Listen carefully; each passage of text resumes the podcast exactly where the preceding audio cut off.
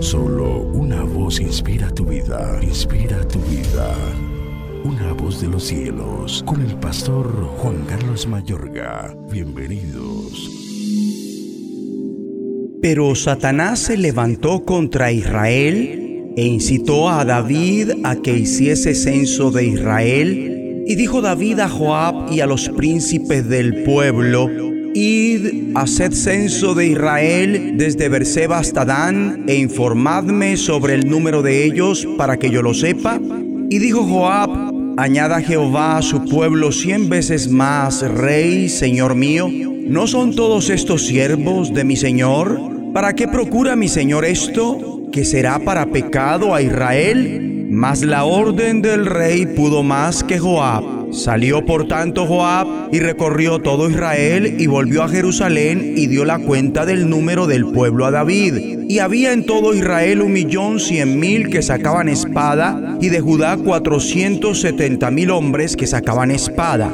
Entre estos no fueron contados los levitas ni los hijos de Benjamín, porque la orden del rey era abominable a Joab Asimismo esto desagradó a Dios e hirió a Israel. Entonces dijo David a Dios, he pecado gravemente al hacer esto.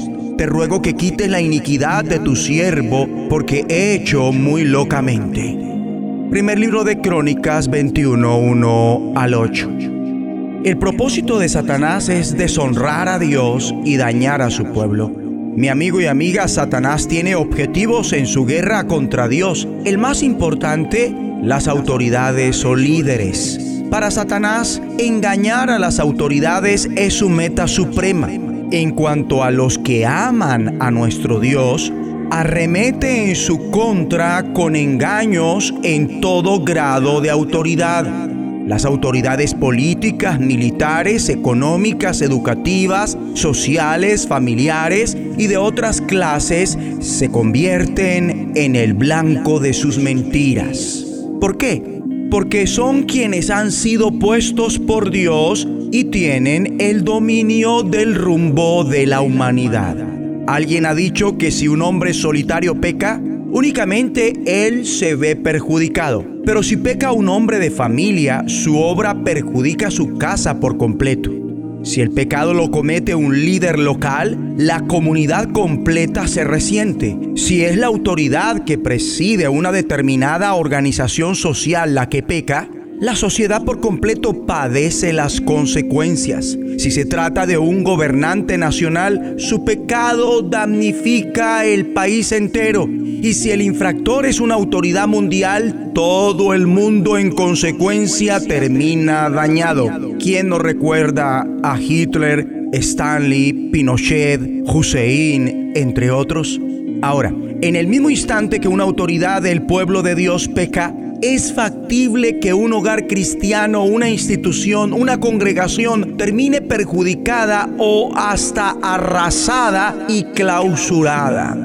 ¿Quién se atreve a contradecir esto? Hablando de la Iglesia Universal, de cierto modo, todos y cada uno de nosotros, si no somos los causantes, entonces somos los damnificados de las malas obras de autoridades cristianas empleadas por los medios informativos para el descrédito de la Iglesia de Dios.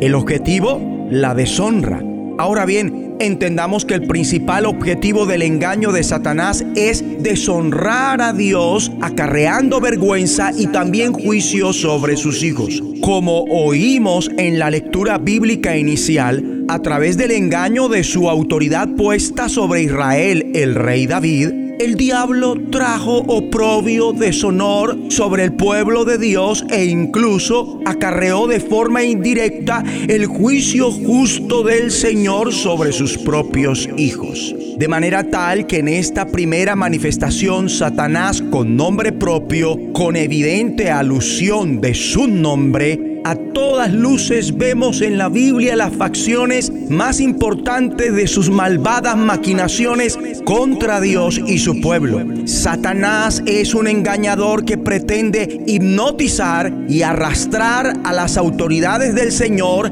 para que éstas incurran en actos de rebelión en su contra. El propósito de su vida es deshonrar a Dios y dañar a su pueblo. Lo que manifiesta el resto de las escrituras. Respecto al satanismo, no es más que una extensión de estos rasgos importantes del ámbito sobrenatural malévolo. Y con razón el apóstol Pablo, autoridad puesta por Dios sobre la iglesia, en una de sus cartas puntualmente a los Efesios, en la parte bajo el tópico La armadura de Dios, manda que se ore por él y todos los santos sin dar tregua para que hablemos como debemos hablar acerca de el misterio del Evangelio y en otra de sus cartas, específicamente a Timoteo, manda que se hagan rogativas, oraciones, peticiones y acciones de gracias por todos los hombres, por los reyes y por todos los que están en eminencia, para que vivamos quieta y reposadamente en toda piedad y honestidad. Es necesario orar. Repitan después de mí. Dios Padre, Ayúdanos de tal manera que podamos contrarrestar el propósito de Satanás para que no continúe trayendo deshonra a tu santo nombre ni perjudicando a tu pueblo.